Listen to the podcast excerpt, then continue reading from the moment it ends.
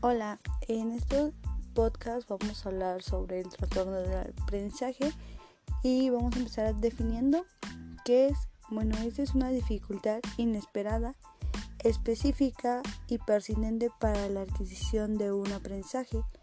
Base a una instrucción convencional, nivel de inteligencia y oportunidad socioculturales adecuada. Esos trastornos se incluyen dentro de los trastornos de, del neurodesarrollo e intervienen en el aprendizaje de habilidades académicas y sociales y a menudo consisten con problemas de conducta, de estado de ánimo y de ansiedad. Los pequeños pueden mostrar signos como de tristeza, frustración o decepción. Pueden ocurrir también problemas de conducta como mal comportamiento o presentarse conjuntamente a un trastorno de déficit de atención con hiperactividad. Aunque no exista acuerdo acerca de las causas de la relación entre TDAH y dificultad de aprendizaje, la comunidad científica consiste que las deficiencias específicas de cada trastorno favorecen al desarrollo del otro. Tener un trastorno de aprendizaje significa que un niño tiene una dificultad en una o más de las áreas de aprendizaje, aun cuando su motivación o inteligencia en general no estén afectadas.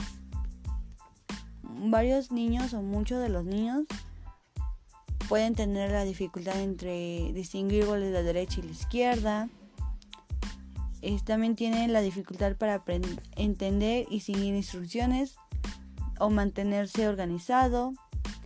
Pero ya los síntomas los vamos a hablar más detalladamente en, en otro apartado que serían los síntomas de este, de este trastorno de aprendizaje.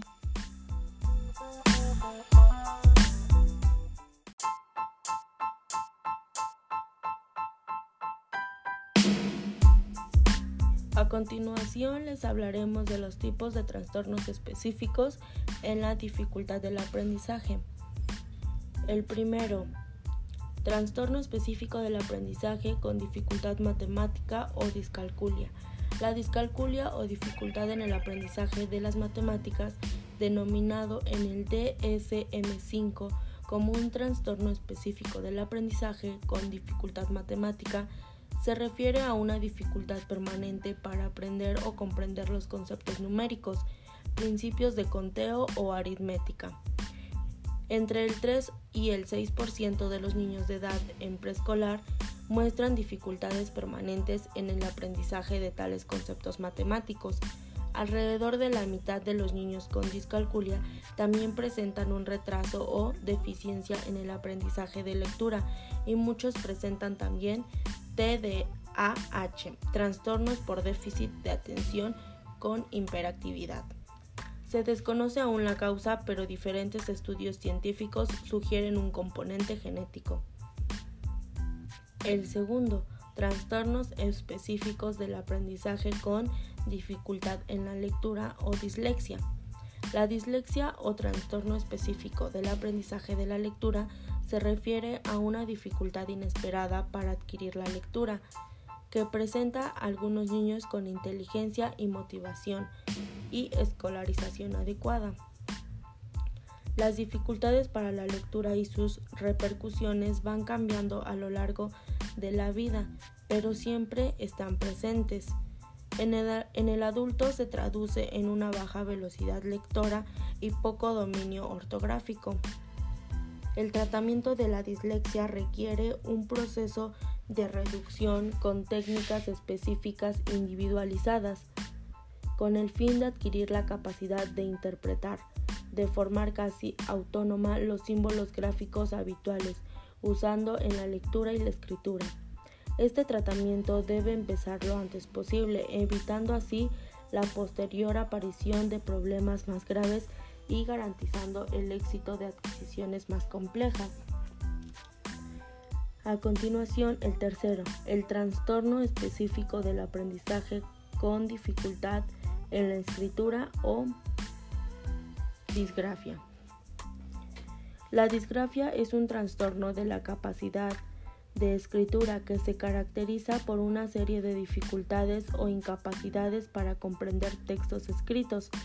En la gran mayoría de los casos se presenta en niños que no padecen ninguna deficiencia intelectual ni neurológica relacionada, aunque en algunos sujetos la disgrafía está asociada a otros trastornos del aprendizaje o a problemas de lenguaje o de perceptomotricidad. La escritura a mano de las personas que sufren esta condición es desordenada y para muchos el hecho de sujetar un lápiz se convierte en una tarea muy difícil. Esto puede deberse a dos factores. Dificultades ópticas especiales, que son problemas para procesar lo que se ve, o dificultades para procesar el lenguaje, problemas para procesar y dar sentido a lo que se escucha.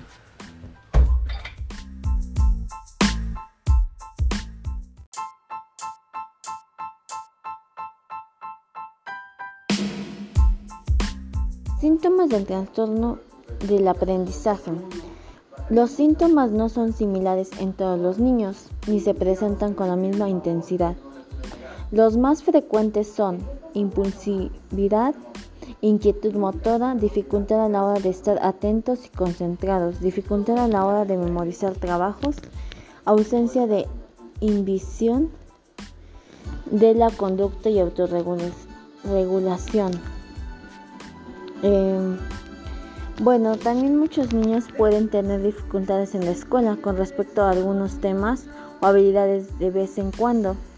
Cuando los niños se esfuerzan y todavía luchan con un conjunto específico de habilidades, esto podría ser signo de un trastorno de aprendizaje, del aprendizaje.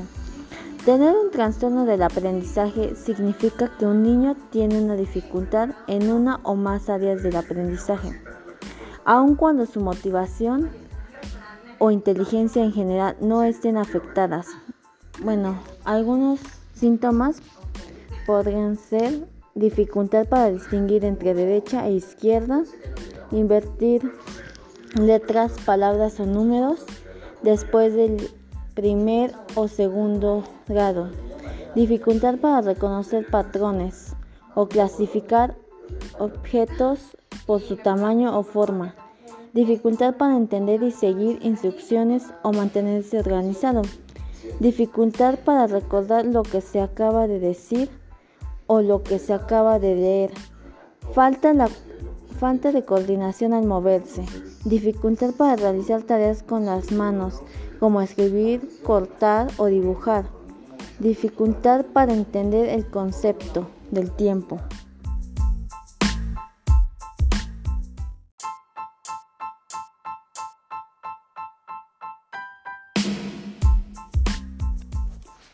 Del trastorno del aprendizaje. Bueno, estos pueden tener antecedentes familiares que indica que hay una clara relación genética y que ese trastorno podría ser hereditario.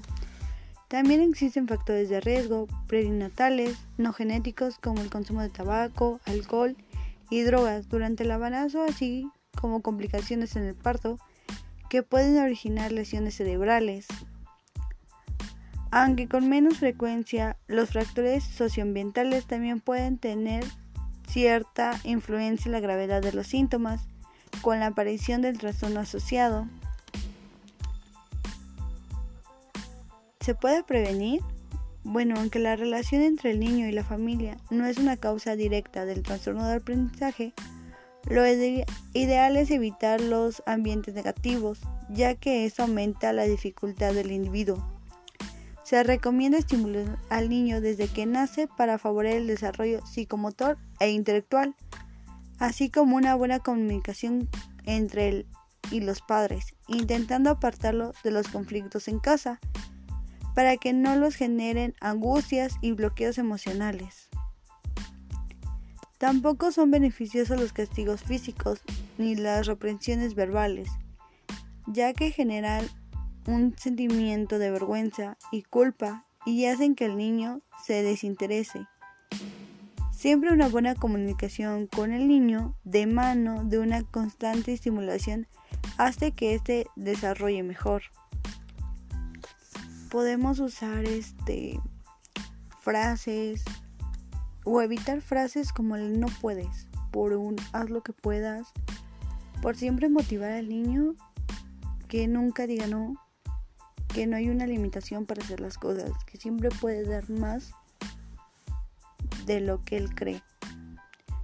Podemos ponerles desde pequeños a imaginar cosas, a que hagan su propio cuento y que logren y luchen por lo que quieren, siempre. Evitar palabras como de eres un torpe, eres un tonto, nunca te las cosas y motivarlos a siempre ser mejor, cada día dar lo mejor de ellos.